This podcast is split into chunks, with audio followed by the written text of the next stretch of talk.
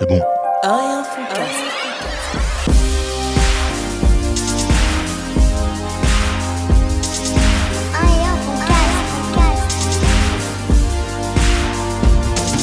Braza, Chemou. un et un fond, Cast. cast. Bien ou quoi, mon frérot? Bien et toi mon frérot? Impeccable, impeccable, Putain, impeccable. L'intro elle était stratosphérique, on l'a bien faite. Tu t'es concentré, ça fait toujours plaisir. Mais tu sais que la petite, euh, la petite nouvelle, euh, le, le nouveau jingle, là, il me met dans une bonne énergie tout, tout le temps, là. Ouais, franchement, il y a un bail. Il y a un truc euh, qui, qui, Il me chauffe. Voilà, il te Il chauffe. me donne envie de monter sur le ring. Calme-toi, Jordan. Ouais. Ah, Ah, je rigole. Aujourd'hui, invité incroyable, invité spécial. spécial. Il nous avait déjà fait part de sa présence, euh, mais dans l'ombre. Et là, cette fois-ci, il a pris place euh, devant un micro. Auditeur fidèle et assidu. Non, ça peut pas être Félix. Félix, ça sera un guest incroyable. L'épisode, il va durer à peu près 30 secondes. Mais là, avec nous, notre cher Simon. Simon, bienvenue, mon Bienvenue, frérot. mon frérot. Merci mes frérots, ça me fait plaisir d'être là. Fioré, fioré, fioré. Putain, Simon, euh, adepte euh, de moto, donc ça fait plaisir déjà. C'est vrai qu'on a cette passion en commun. hein. C'est ouais, je on, peux on pas. se taquine euh, un peu l'un et l'autre. Bah, Est-ce qu'on peut dire que c'est une passion ou c'est un, c'est un Une- style de vie? Ah, bah, tu touches une corde sensible. Ouais, Non, mais on- là, on joue sur une corde sensible. Après, euh, on aime les mêmes motos. euh, Ouais, vous et- partagez la passion bah, de la. On a la même coupe de cheveux parce que c'est la mode. Exactement, c'est ce que j'allais dire. Vous avez aussi cette euh, mode en commun, cette mode capillaire. Un bleu. Après, c'est marrant de voir justement différents styles et différentes appréciations par rapport à ce handicap, euh, par rapport à ce, à ce style, Ouais. à cette mode. C'est euh, le couvre-chef ou non? Toi, c'est totalement assumé, Simon. C'est tu arbores fièrement cette. euh, Ah ouais, moi c'est c'est chef direct. Y a pas de Direct. couvre. Non, alors je t'explique moi le couvre-chef pourquoi je le mets, c'est parce par rapport à la météo. en été, je mets des casquettes parce qu'il y a du soleil, Logique. logique. Là, il commence à, à faire frisquette, béret. Après, ça peut partir en bonnet, ça peut partir en truc, tu vois. C'est que quand on se met à parler de la météo avec quelqu'un, Ouais. c'est qu'on est vraiment au- normalement au bout du rouleau. C'est-à-dire que t'as vraiment plus rien à dire ou tu sais pas comment engager la conversation et tu finis par parler de la météo. C'est une, c'est une constante, c'est une science, tu vois. Voilà, voilà. Ok, Du coup, bon, je pense qu'on a fait le tour du podcast. Merci d'avoir écouté, c'était la saison 2. Alors, euh, alors Simon, Simon, faut savoir que c'est un grand charrieur, un grand humoriste à ses heures. Euh, c'est un bousier de Call of aussi. Et je tiens à signaler s'il y a des gens qui travaillent avec lui euh, pendant euh, des, des, des, des calls vidéo, il joue à Super Mario. Voilà. Je tenais à vous le signaler au cas où. il y a je un- t'ai dit, Braza, c'est une poucave, frère. Non, non, non. Tu Non, c'est pas une poucave, c'est un menteur. bien ouais. bien ouais, bien ouais. Non mais la photo, en tout cas, le montage était bien fait. Si- C'est un vrai montage. Donc voilà. Ouais, ma femme maîtrise Photoshop, c'est c'est incroyable. Incroyable. Et euh, du Tu sais, coup, t'as euh, s'y méprendre. ouais, exactement. Euh, du coup, euh, Simon qui, qui écoute euh, assidûment l'émission, qui a écouté euh, et qui écoute toujours mon EP, et qui me disait là, euh, c'est mon EP, c'est un classique du rap français. Il l'a pas clairement dit comme ça. Il l'a dit, En, ouais. en gros, grosso merdo, il, il a fait un coup de Photoshop, mais c'est ce que c'est ce que tu voulais dire. Ouais, c'est ce que je voulais dire. Franchement, tu, tu m'arraches les mots de la bouche. Ouais. Euh, non, j'ai saigné le EP, franchement, c'est très lourd. Euh, big up à toi hein, pour le, le taf que t'as fait. Et ouais, j'ai vraiment écouté tous les sons. Je me suis régalé du début jusqu'à la fin. Ouais. Et euh, bah, ça fait plaisir avec tous ces sons que tu me faisais écouter et que, que, que t'as pas sorti, justement, que tu nous sortes une, une petite pépite comme ça. Non, mais là, je t'ai fait écouter du, du plutôt du, du chemou là. Là, c'était chemou. Je Ouais, mais c'est toi à la prod, non? Pas toutes. Pas toutes Mais ouais, à l'époque, euh, c'est vrai qu'on travaillait en binôme euh, comme, euh, comme je me, lunatique. je me sens submergé par tout ce talent autour de moi là. Donc, Et euh, encore, t'as rien vu parce qu'à la piscine, on te fait des plongeons de malade. ah, je me sens comme un moins que rien. je me sens comme, un, comme une larve. Ouais, exactement. Non, bah, donc voilà, bah, en tout cas, je te remercie d'avoir classé mon EP euh, parmi euh, les classiques du rap français. Juste, tu m'as dit, il y a Lunatic. Alors, Mauvais euh, Non, il y Ah, a, Luna, Lunatic, après il y a Lutien, et après il y a l'école du micro d'ar- du micro d'argent. Ouais, t'as vu, donc je, me- je trouve que j'ai une, plutôt une bonne place. Ouais, Après, il y a l'EP de Chemou qui va sortir, HMC. Inch'Allah, j'arrive euh, à, à Moi, je pense détrôner, le, Tension au haut du classement. détrôner le, bo- le Braza, détrôner le, le petit-fils du duc.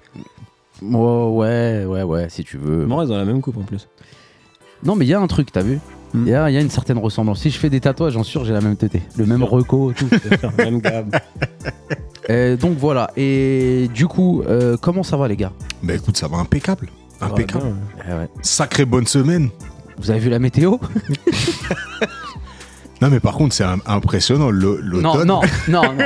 Ah oui, c'est le gars qui veut vraiment Non, parler de tout, tu vois. Chemou, chemou, Non, mais il faut, il faut constater quand même que euh, ce début de mois d'octobre qui s'aventurait plutôt Clément nous a, a- nous a, bah, nous a pris de contre-pied complètement. Après, je suis d'accord avec toi. Par exemple, euh, là, je pense euh, au motard. Là, c'est un temps de merde. Tu sais pas quand est-ce qu'il faut sortir. Donc, moi, j'ai une application. Je la conseille à tous. C'est Météo Agricole.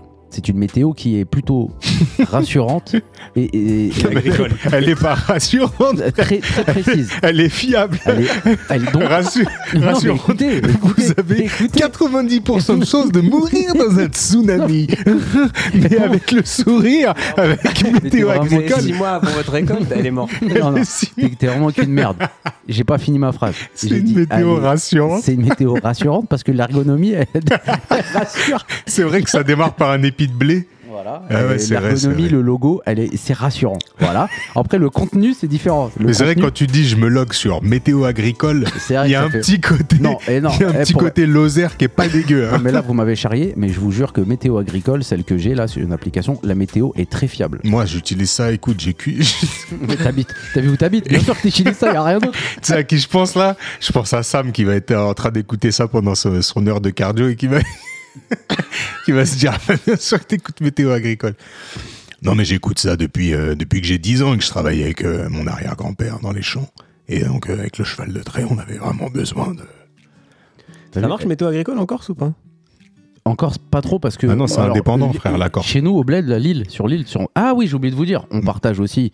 On a de la même origine, Simon et moi, c'est qu'on est corse tous les deux.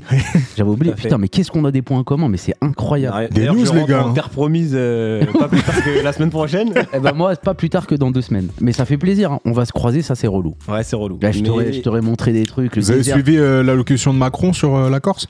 Pas du tout bran- Ouais, ouais, vous intéressez pas. Branchement. Branchement. Branchement. Eh, branchement, elle est pas mal ça. Ah ouais, branchement. Je te le dis tout de suite. Non, en gros, il fait un pas vers l'indépendance. hein. Ah ouais? Un tout petit pas, mais en gros, il ferme pas le débat. Il, il- il- oh, ah Ah, ça, c'est un ne début ferme pas le d'AVC. débat. Il ne ferme pas le, le débat sur, euh, sur une potentielle euh, forme d'indépendance de la Corse. Vous en déjà. pensez quoi, les gars, de l'in- de l'indépendance de Bah, la Corse? pour moi, Branchement ou pas? Euh, non, pas branchement parce que c'est le bled. Il faut toujours être fier de sa patrie. Qu'est-ce que t'en penses, Simon? Je suis tout à fait d'accord. Tu vois? Nous, vous, les mecs du continent, vous pouvez pas comprendre. Parce que nous, il y, a- il y a un réel intérêt à être indépendant. c'est vrai. Mais ils, le- ils se le font tout seuls, leur indépendance. Je sais pas si t'as cramé. Ouais, bah. Ouais, c'est clair. Vous avez vu là la petite descente là qui a eu lieu, euh, je sais pas, c'est ce week-end, je crois, ou aujourd'hui? Encore En Corse. Encore Encore Pas mal celle-là. Pas mal. Non, il y a eu une petite descente parce qu'il y a des, euh, des agents municipaux qui se sont fait menacer sur un point de, de deal, là, dans un, à Ajaccio.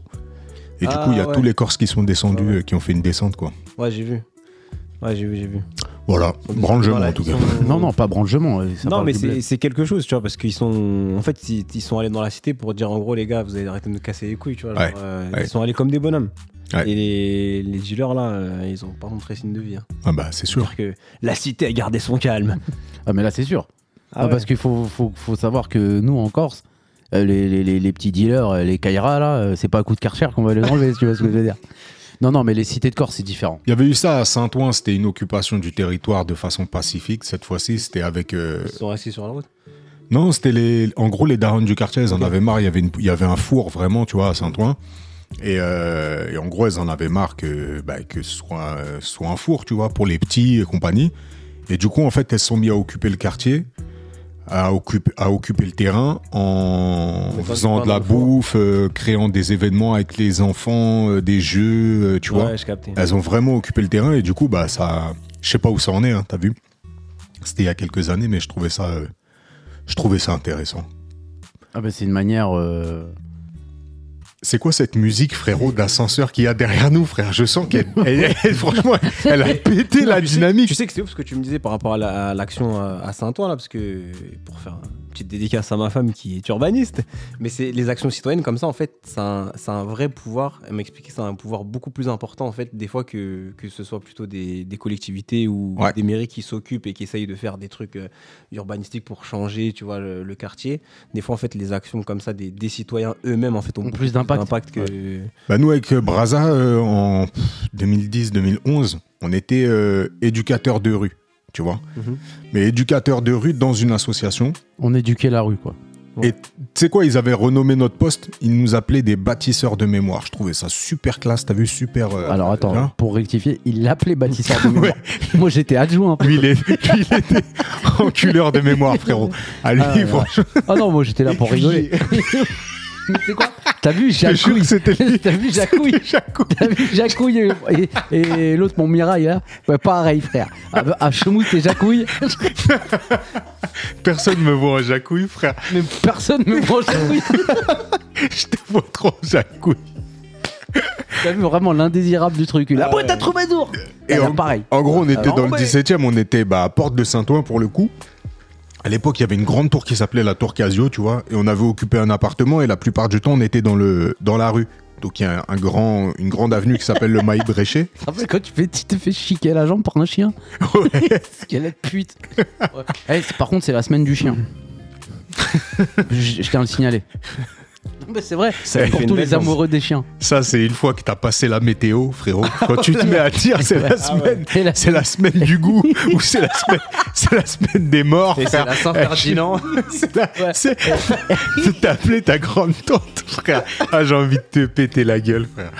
Et la semaine prochaine, non, bah, vas-y, j'arrête. Non, mais du coup, tu vois, on occupait l'espace et on avait fait un truc euh, intéressant. On avait travaillé sur euh, Basquiat, tu vois, sur Jean-Michel Basquiat. Et on faisait des, des collectes de, de la récup, un peu comme lui il faisait, tu vois. Donc on attrapait des, des vieilles portes, des vieilles fenêtres et tout.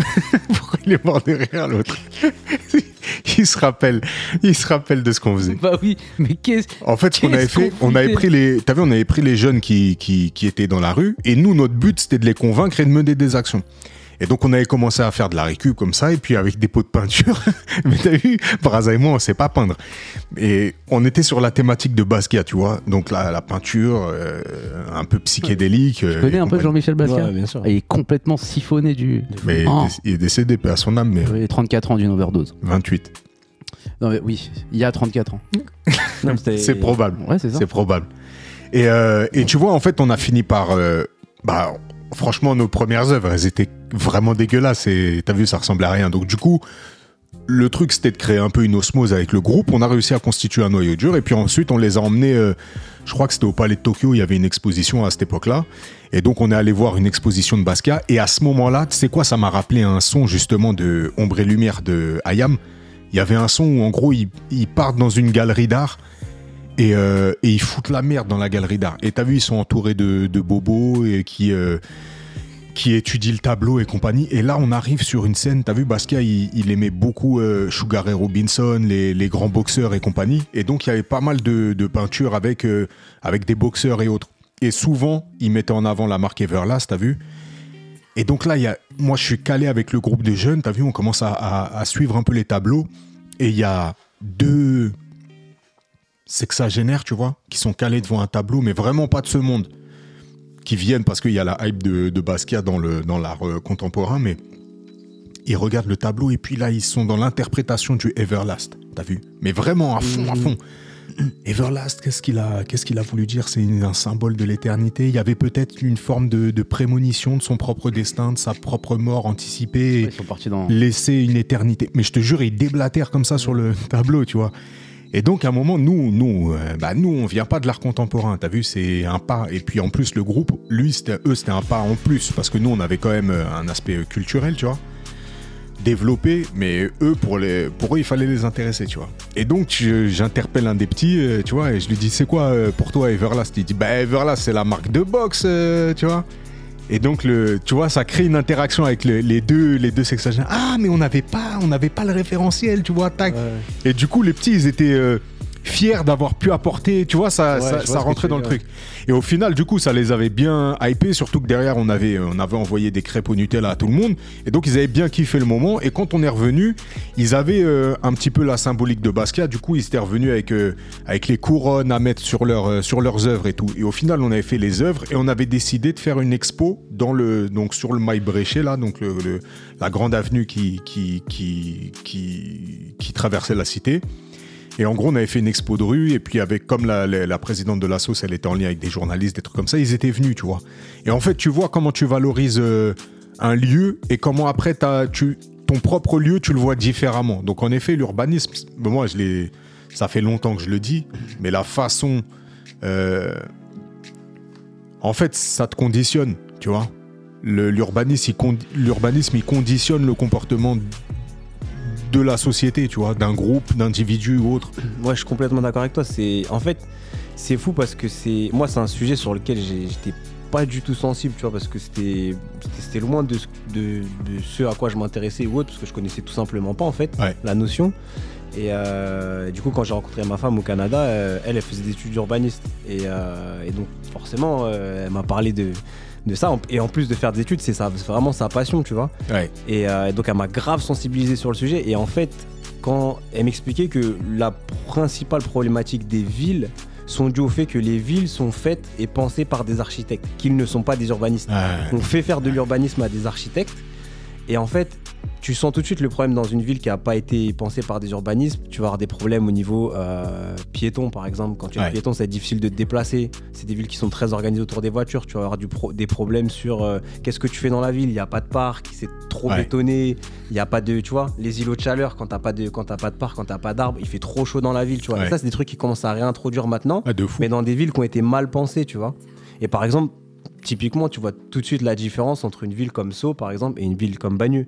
Tu, tu passes entre les deux. Alors que c'est euh, juxtaposé, Ouais, c'est limitrophe. des- ouais. ouais, c'est limitrophe. Alors et les deux villes, ça n'a absolument rien à voir, tu vois. Et en fait, l'impact de l'urbanisme, parce que l'urbanisme, c'est quelque chose qui est donné à tout le monde, que tu sois riche ou pauvre, peu importe ta catégorie sociale, en fait, c'est c'est quelque chose qui appartient à tout le monde. Tu vois, Ouais. par exemple, maintenant, ils font beaucoup des workouts dans les, dans les villes pour que les gens puissent s'entraîner, etc. Et en fait, peu importe ton, ta catégorie sociale, peu importe le, niveau, le nombre d'argent que tu as sur ton compte, en fait, tu peux te retrouver ici et faire ton sport, tu vois. Ouais. Et ils se sont rendus compte que ça faisait du bien aux gens, ça leur permet de se rencontrer, ça leur permet de Ah, sortir.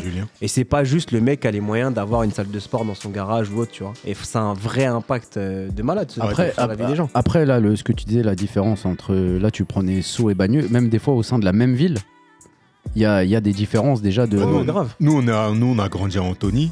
Antony, c'est palpable, tu vois. Mm. T'as des coins de la ville, justement, bah, vers le parc de Sceaux, Antony Centre et compagnie, où vraiment tu sens qu'il y, a eu, euh, il y a eu un effort qui a été Il fait. y avait, il y avait, c'était des urbanistes, et de l'autre côté, c'était des. Architectes. Et côté de Ma- ouais, du côté de Massy, euh, ouais, c'est, Ouais. c'est Bah, vois, même Noyer Massy, hein. Doré, Baconnet, tout ça. Même Massy, hein. C'est vraiment différent, tu vois. Ah c'est mais- palpable. Après, ouais. Mais après, maintenant, ils, ils font, ils, font, ils font plein de trucs. Ouais, ça bouge et par, ça change un Par peu. rapport sur les. Par exemple, il y a un concept dont tu parlais, celui, celui que, que vous avez fait, par exemple, avec les jeunes, tu vois, de peindre, etc. Ouais. C'est des trucs qui avant, c'était. C'était pas légal de faire ça, tu vois. Ouais. L'art de rue, le, le graffiti, etc. Tu vois. Mais maintenant, c'est devenu quelque chose de courant. Ouais. De plus en plus, tu as des mairies qui font appel à des street artistes pour justement pas peindre des façades d'immeubles neufs. Pour justement, ce soit pas juste béton, tu vois. Juste euh, une tour de plus sans intérêt, tu vois. Et à Ouais, Bagneux, ils l'ont avait- fait beaucoup. À Bagneux, devant la, la station de métro, ils ont fait une, immense fresque, tu vois, euh, qui, qui est magnifique, tu vois, et qui rend hommage à, à Lucie Aubrac, qui est une résistante. Et, et ça, en fait, ça apporte un charme à la ville, tu vois, Ouais, parce que bah, quand tu le vois, t'as envie de te prendre en photo. Et, et je trouve que ce genre de peinture, en vrai, ça, tu sais, ça met du baume au cœur quand, Ouais, de ouf. quand t'arrives dans Et- un endroit, tu vois. Les couleurs, tout ça. Et à l'époque, euh, je crois que c'était Jacques Lang, mais à, à revérifier, il avait mis en place dans plein de villes, surtout des villes où il y avait beaucoup d'habitants, il y avait beaucoup de cités et tout. Il mettait Jack des, et des- emballé Jack et Ambal. Il mettait des murs d'expression. Genre, il y avait un mur, je sais Ouais. pas, au fond d'un parc et t'avais le droit de taguer ou afficher ce que tu voulais. T'as vu, c'était un truc. euh, Ah, nous aussi, on en a eu des murs d'expression au quartier. Ouais, mais bon, c'était. Voilà quoi. mais ça, c'était, je trouve, que c'est une bonne initiative. Tu vois. Ouais, grave. Ils faisaient un mur et les gens, ils faisaient ce qu'ils voulaient quoi. C'est génial. C'est super. Ils font ça aussi, les enfants, euh, chez vous, non? Ils ont des murs d'expression, mais c'est pas tu- autorisé. Non, moi, non. Tu sais, moi, moi, j'ai mon, mon petit frère qui écoute euh, le podcast. Mon Ouais. petit frère, il avait une. euh, je sais pas si je peux dire que c'était une galère, mais t'as vu, il avait. un- il, avait il s'appelle Pablo. Ouais. Et il avait un vrai côté euh, Pablo, tu vois. Il attrapait des, des feutres quand il était petit et il, il dessinait littéralement sur le papier peint, t'as vu, à la maison. Et en ah, d'accord, euh, Pablo ça- Picasso, moi j'étais sur Escobar. du Ouais, coup, non, non, euh, c'était. non, ça, c'est venu, c'est venu plus tard. Je comprenais pas la ref. Mais c'était un truc de ouf. Chez moi, c'était la grotte de Lascaux, frérot. Il me dit, il faisait des taureaux. tu sais, avec la vision d'un enfant de 4 ans. Je sais pas comment ils ont fait mes, mes ramps. Et en fait, ma mère, elle avait fait ça, en fait. Elle était après allée chercher des.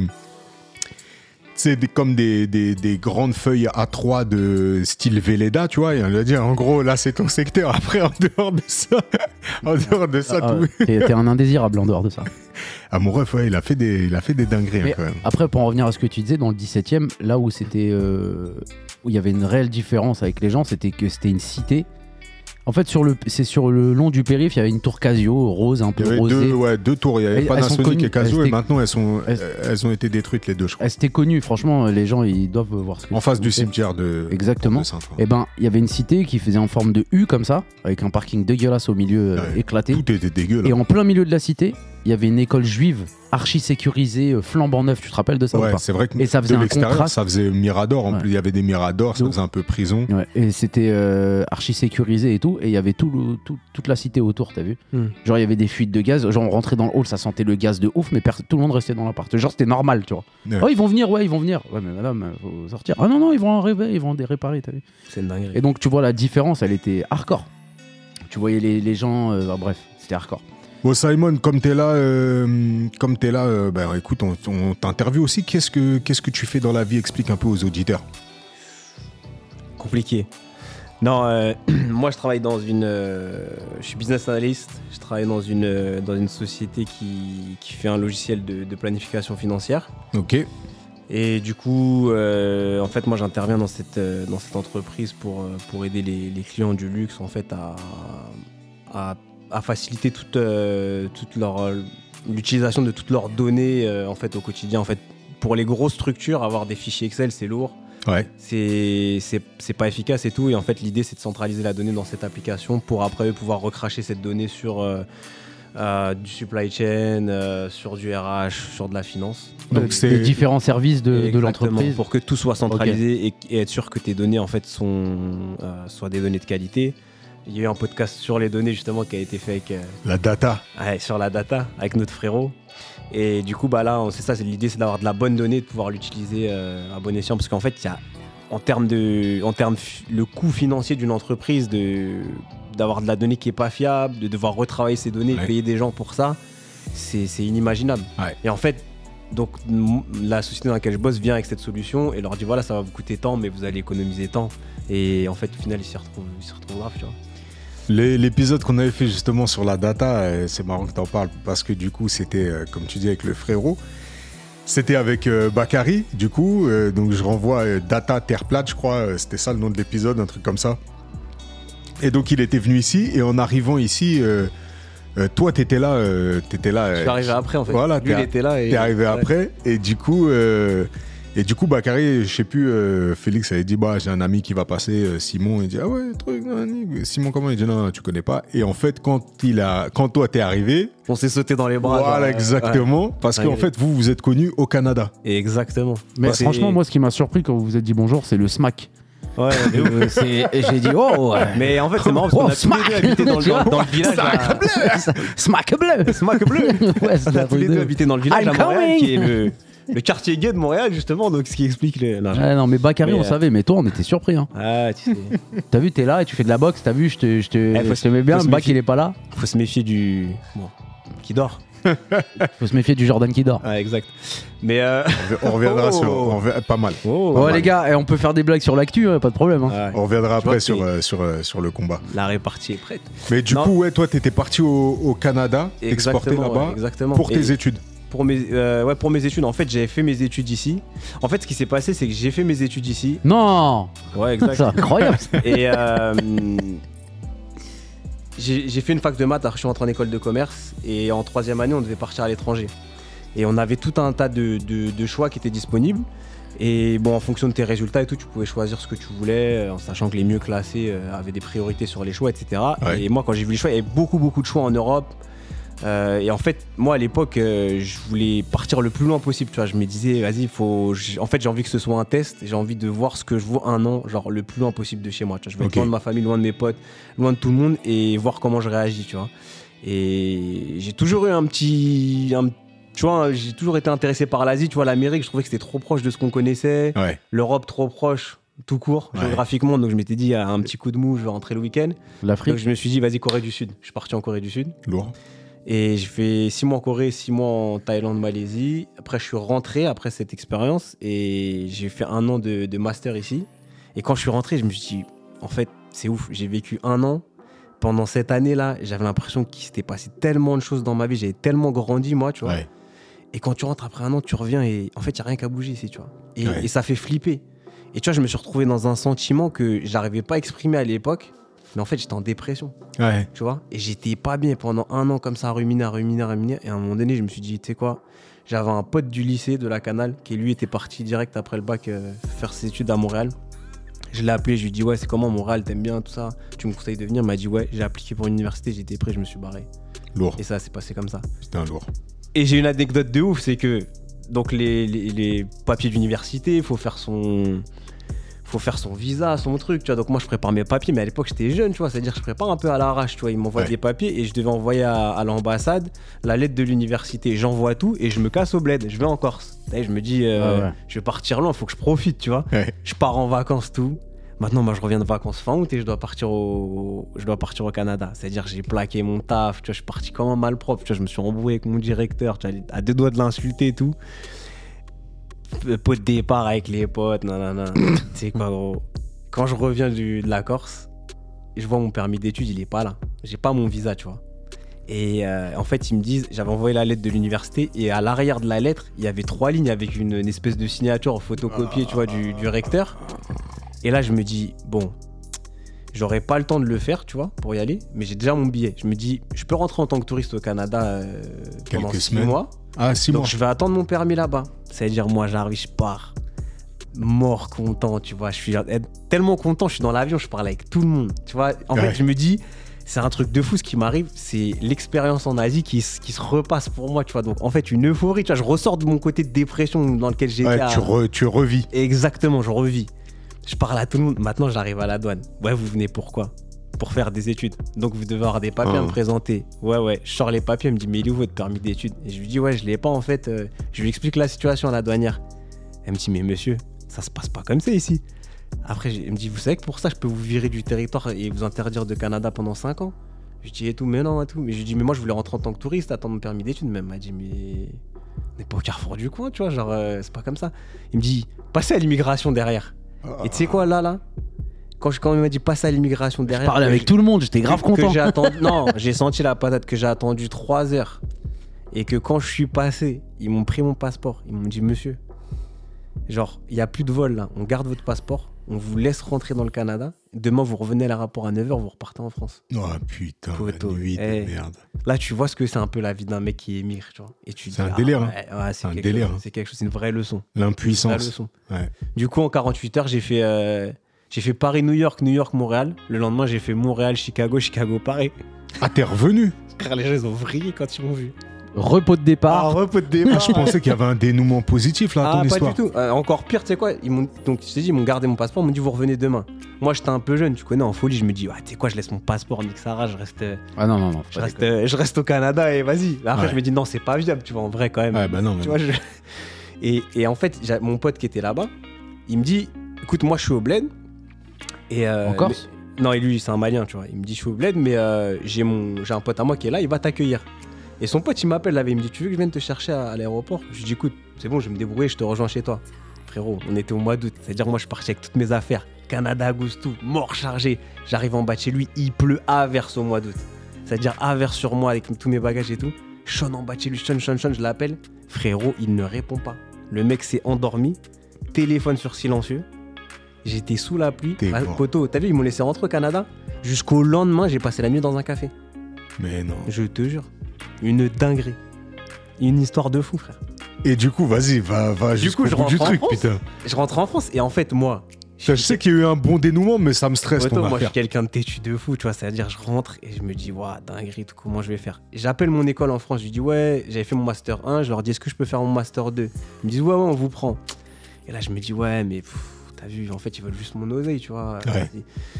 Après, je me dis, en fait, il y a quelque chose pour moi là-bas au Canada. Tu sais quoi, non, vas-y, je vais, je vais taffer en attendant et je vais retourner. Donc, j'appelle mon université, je leur dis, ouais, est-ce que je peux décaler mon admission? Et eux, ils ont des semestres qui commencent tout le temps en septembre, janvier. Mais du coup, t'as su pourquoi t'avais pas reçu le permis? Bah, les délais de traitement, ils étaient trop longs, tu vois. Bah ouais, le, tu sais, le, le- le verso de la feuille, là où il manquait la signature, ils m'ont dit, tant qu'on n'a pas ça, on peut pas. Et le temps de renvoyer, qui délai de traitement, etc., Ouais, c'était c'était mort. Et en fait, ils m'ont réaccepté en décembre. Euh, et donc, en fait, je suis resté en France, j'ai taffé, et après, je suis pas reparti en décembre. Ok. Et je suis arrivé au Canada en décembre. Et du coup, j'ai pas connu la période sympa où t'es au Canada en été, tu profites un peu. Et après, t'as l'hiver. Moi, je suis arrivé le plein hiver, tempête de neige, il faisait moins 20, c'était dingue. Ouais, ouais. dinguerie. Ouais. Et du coup, t'es resté combien de temps là-bas? J'ai fait 7 ans au Canada. J'ai fait 3 ans et demi d'études là-bas. J'ai fait une maîtrise et après, je commençais à bosser et tout. Et j'ai même monté une compagnie au Canada avec un, un pote à moi. Ok. Et, euh, et voilà, au bout de 7 ans, euh, au bout de 7 ans, je suis rentré avec, euh, avec mon diplôme en main, mon, mon expérience et ma femme. Ouais, c'est pas mal. Et c'est pas mal, franchement, c'est pas mal. Qu'est-ce qui vous a donné envie de rentrer si j'étais pas retourné. Mais c'est une t'imagines dinguerie. hein. C'est une Bah ouais, dinguerie. ouais, ça tient à ça. C'est une Ça dinguerie. tient à ça la vie. Euh, Qu'est-ce qui vous a donné envie de rentrer en France du coup? Euh, en fait, en fait c'est un peu compliqué parce que euh, au début, moi, quand je suis arrivé au Canada, j'ai rencontré, euh, j'étais étudiant, tu vois. Et Ouais. Montréal, c'est une super ville pour les étudiants parce Ah, que Ça a l'air. bah déjà à l'époque, on avait de l'euro, l'euro était super fort, tu vois, en termes de devises. Et la vie était pas très chère à Montréal. Du coup, t'arrives là-bas, tu passes d'une vie où c'est un peu galère en France. T'arrives là-bas, t'as des bêtes d'appart, piscine dans l'immeuble, salle de muscu, tout, tu vois. Et tout le monde Ouais. est comme ça, c'est-à-dire. Tu vis la vie, la vie américaine, tu vois. Ah, et, et donc, euh, tu sais, c'était hyper dynamique, on avait plein de potes et tout. Et quand on est rentré, en fait, quand on a fini nos études, on est rentré dans le monde du travail. Bah là, ça a commencé à se ralentir un peu. Déjà, en fait, moi, je t'avoue que la transition euh, vie d'étudiant monde du travail, en fait, je me suis pas rendu compte, mais ça m'a mis une claque derrière la tête, Ouais, tu vois. ouais, tu m'étonnes. Et, et donc, et la majorité de nos potes, en fait, c'était des gens qui venaient de l'étranger. Ils sont tous barrés quand ils ont eu leur diplôme. Ils sont pas Ah, forcément restés, tu vois. Parce qu'en fait, le turnover au Canada est quand même important. Tu vois, pas énormément de gens qui restent. Qui reste complètement. ouais. Ouais. Et donc, ça a commencé à devenir un peu moins, moins dynamique et tout. Et en fait, t'as aussi un truc, c'est que quand tu vis beaucoup à l'étranger, dans plusieurs différents pays, t'as une espèce de phase où les trois premières années, c'est l'euphorie, tu découvres, t'es un peu genre, euh, tu vois, t'es en mode découverte. Et passé la troisième année, tu commences à être un peu. Tu retournes, tu retombes dans une zone de confort en fait. Ouais. Et en fait, quand t'as pris cette habitude d'être dans cette phase d'euphorie, dès que tu retombes dans la zone de confort, t'es en mode pseudo-dépression, tu vois. Ouais. Et nous, on était comme ça, sauf qu'au Canada, quand t'es un peu en déprime, slash dépression, et que t'as 9 mois d'hiver qui t'attendent à moins 40, Ouais. loin de ta famille, avec deux semaines de vacances par année, Eux, ils ont un confinement par an. eux. ouais, ouais, exactement. Et t'as deux semaines de vacances dans l'année. Et t'as vu, moi, je kiffe les voyages. Mais moi, euh, là, ce que tu viens de décrire, ça me le fait au bout de trois semaines, moi, tu vois.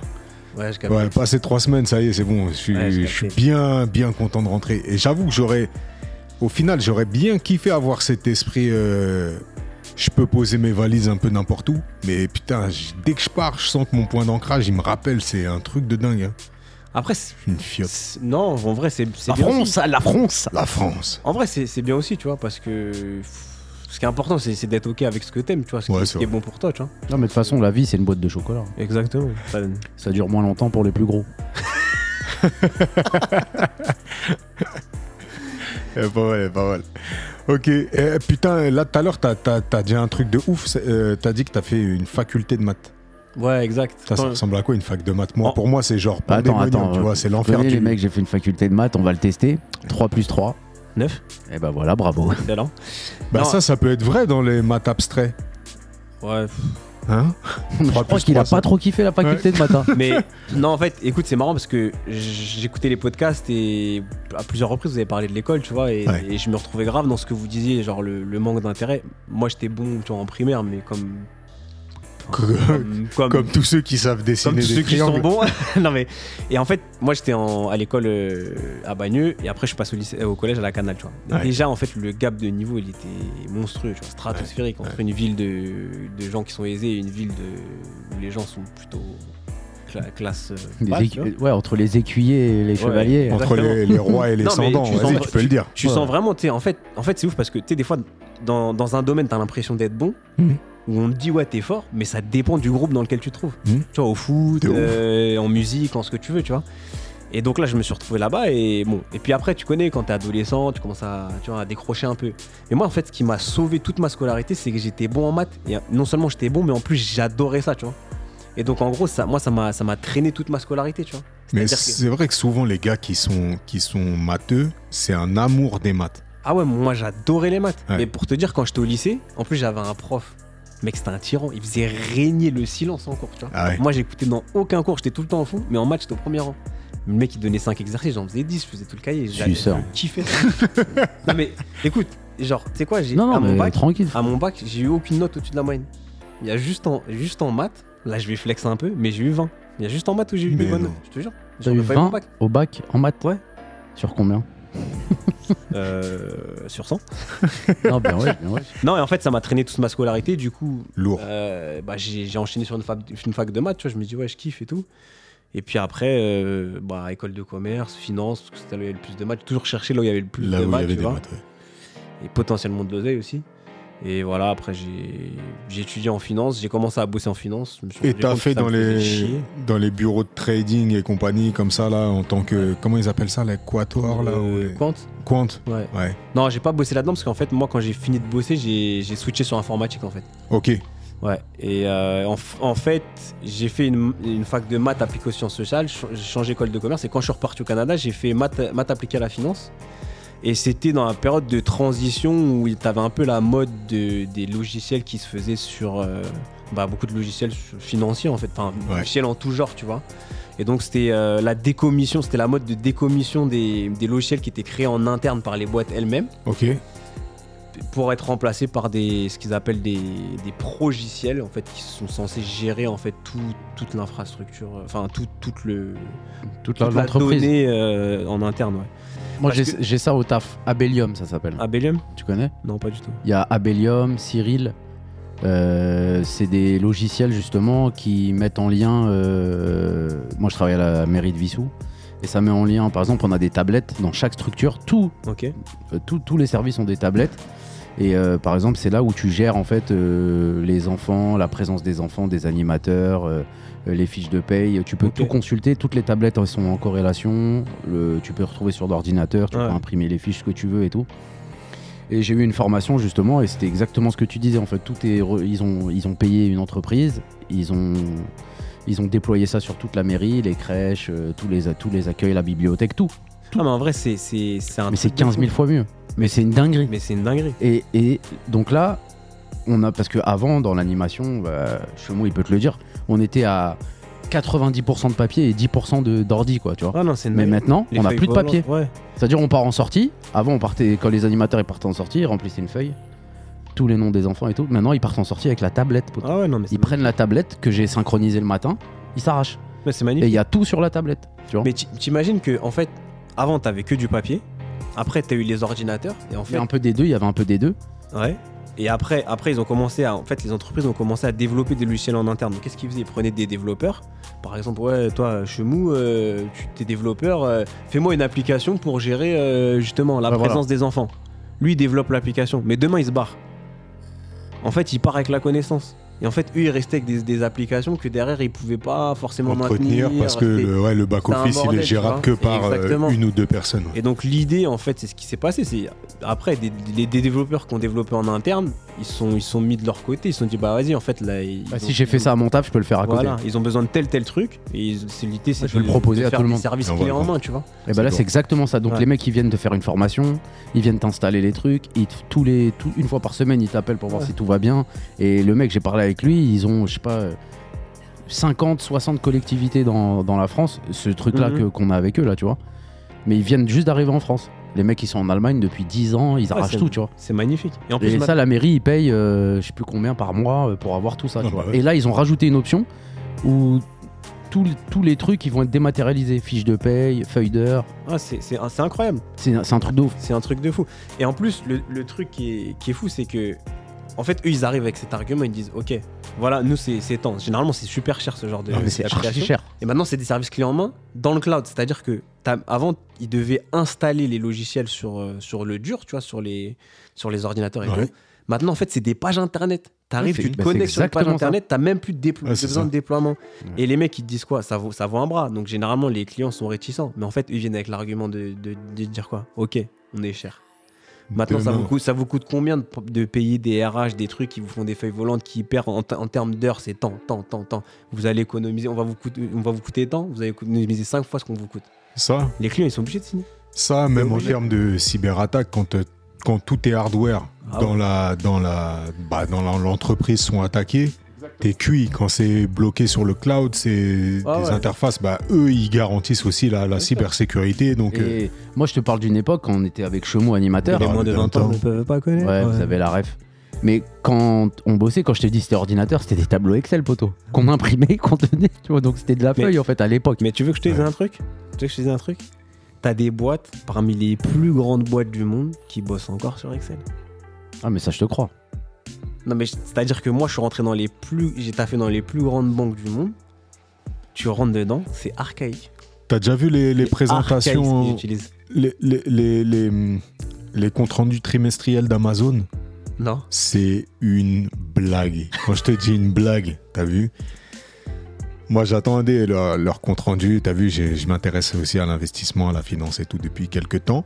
Et, euh, et donc, du coup, quand il y, y a les annonces de résultats, tu vois, je regarde un petit peu les, les annonces de résultats. Le truc, de- le truc d'Amazon, frérot, on dirait un, un PowerPoint fait par un stagiaire malveillant, frérot, qui, Ils qui, en qui veut ont- nuire. Rien à foutre. Mais c'est bien. En fait, l'approche de Bezos, c'est. eh, on se concentre sur les vrais trucs. Ouais, de fou. Tu vois ce que je veux De dire fou.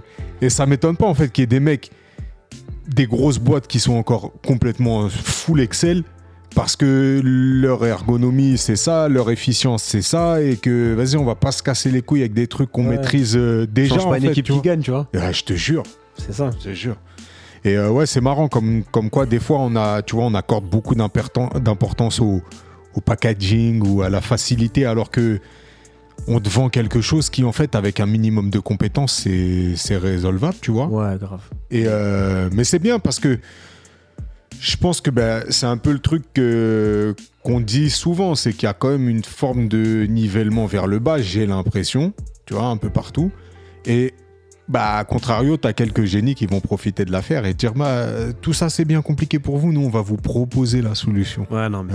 On, vient, euh, on vient avec la solution et clé en main. Putain, qu'est-ce qu'il est beau cet enchaînement, la clé en main. Clé ça, c'est l'argument de vente Clé en imparable. Ça, c'est un truc que tu peux faire x10. Tu, tu dis clé en main Ouais, de fou. x10. De fou. Mais tu sais que, eh, pour rebondir sur Amazon, gros, Amazon, c'est une dinguerie. Tu sais, des fois, j'ai ma petite conscience écologique qui me dit non, passe pas par Amazon. euh, Branle-je-m'en. fais, fais, Ah, fais marcher le commerce de proximité, tout. Mais Ouais. t'as vu quand, quand tu prends sur ton temps, 2 heures, 3 heures, tu vas essayer de faire marcher les, les commerces de proximité Ouais. et tu trouves pas ce que tu cherches. Ouais. Poto, ça rend ouf. Ah, c'est fou. hein. Tu vas sur Amazon, il y est à moindre coût, livré le lendemain. C'est c'est hardcore. frère. difficile de C'est résister. Et si, et si tu t'es logué le matin, il peut arriver à 16h, frère. C'est une dinguerie. Ah, c'est atroce. hein. C'est atroce. C'est atroce. C'est atroce. Et tu sais qu'Amazon, ça, c'est un truc. euh, peu de gens le savent, comme disait euh, Oxmo. Amazon, c'est une entreprise, elle gagne zéro oseille avec sa vente de produits. Tu vois? C'est un truc. euh, c'est un truc qui assoit une autorité, en fait. Mm. C'est vraiment installer ton image de marque. Et en fait, ils gagnent zéro oseille. Ou alors, mais vraiment une infime C'est pas ce partie. qui rapporte le plus. C'est-à-dire que dans leur, euh, dans leur chiffre d'affaires, c'est impressionnant. Tu vois, je prends la France, par exemple, c'est 480 millions d'euros par mois. Ouais. Amazon, hors du commun. Mais en termes de bénéfices, c'est ridicule. Ouais, les marges opérationnelles, elles sont. elles sont- Et derrière, en fait, ce qu'ils vendent, ce qui fait marcher Amazon, c'est leur euh, service de cloud, tu vois, la, la Ouais. section AWS. Là. Exact, ouais. Et, euh, et c'est là que tu te rends compte encore une fois de, bah, de la puissance de la data et surtout de la puissance du storytelling, en fait. De, dans ta boîte, tu peux raconter une histoire et vendre autre chose réellement, tu vois. Mais à partir du moment où tu es maître de ta narration et que tu t'imposes avec une puissance euh, bah, euh, vitrine, entre guillemets, bah, derrière, en fait, tu installes une confiance. Et tu vois, moi, je vois dans la boîte, là, euh, on est en train d'essayer de voir comment justement commencer à stocker de la donnée et puis pouvoir travailler aussi en dématérialisé et tout. Et en fait, quand tu regardes les solutions, c'est souvent AWS qui ressort, tu vois. Et puis. Moi, c'est, je connais en fait. C'est-à-dire que instinctivement, pourtant, je connais pas du tout l'entité AWS, Ouais, mais t'es rassuré. mais je suis rassuré, c'est Ouais, Amazon. Et tu sais ce qu'ils ont fait? Un truc, un- l'un de leurs points d'orgue, et c'est là-dessus qu'ils ont assuré de malade, c'est leur service client. C'est-à-dire que Amazon, c'est quand même incroyable. Tu les appelles, tu dis j'ai pas reçu le produit, ils te laissent le bénéfice du doute, Ouais, frérot. Et ça, c'est incroyable. Et ils te remboursent. Et ils se disent bon, à la limite, ils nous mettent une rodka, quoi. Mais c'est pas grave. Première dose gratos. Le Là, bolo, c'est fidélisé. non mais c'est, tu vois.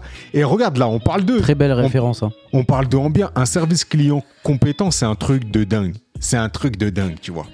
Et, euh, et en fait, tu vois, bah, ça, ça assoit vraiment l'image de l'entreprise et derrière tu vas pouvoir vendre des trucs. euh, En fait, tu, ra- tu racoltes. Ça- C'est comme un entonnoir en fait. Tu ratisses large, mais au final, ça finit dans là où tu dois, euh, là où tu dois récolter quoi. Voilà, voilà. Bah, écoute, Non, Amazon, ils sont très forts. J'avais, j'avais, j'en avais, j'avais déjà parlé sur un podcast. J'avais bossé pour euh, quelqu'un, euh, une artiste des années 70, très connue à l'époque, Jacqueline Tayeb, une chanteuse. Elle a sorti un livre l'année dernière et je l'avais aidé justement à, à pouvoir le mettre en vente. Et je l'ai fait sur Amazon. Donc je suis rentré dans une partie sombre d'Amazon que je connaissais pas. Et donc arrivé, euh, donc il fallait euh, mettre euh, les pages, il fallait mettre la page de couverture. Enfin, c'était un peu une galère. T'as vu, il y, a des- il y a des trucs à respecter et tout. Et je suis arrivé sur une page et là j'ai dit Amazon quand même, ils sont très très forts. Ils te proposaient deux cas de figure. D'accord?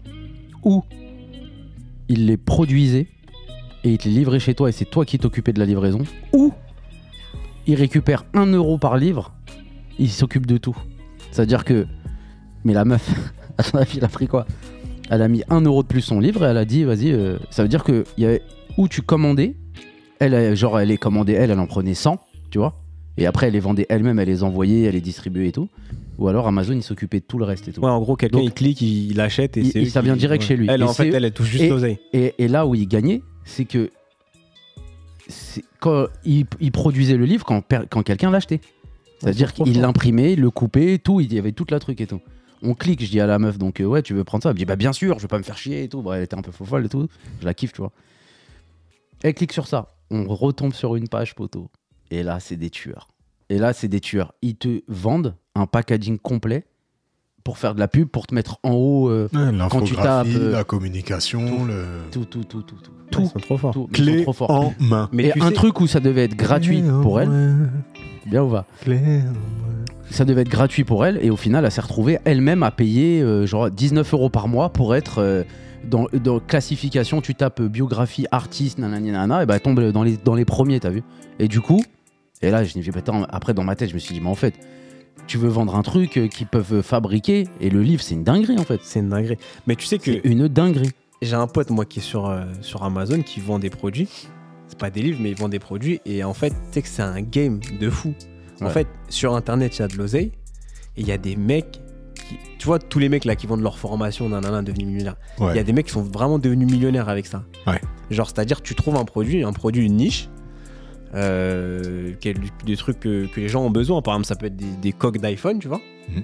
Euh, tu vois, il y a un truc qui est à la mode. Par exemple, Jordan Zebo, t'es mort, tu fais une coque d'iPhone. Jordan Zebo, t'es mort, tu la mets sur Amazon. Si ton produit il est en première page, il sort en premier, t'es quasiment assuré de- d'avoir des milliers et des milliers de commandes, tu vois. Et donc c'est devenu un game. Donc il y, y a tout un truc qui s'est articulé autour de ça, de, de mecs qui se spécialisent là-dedans à chercher des produits en fait euh, niches où il n'y a pas trop de concurrence pour pouvoir rentrer en première page.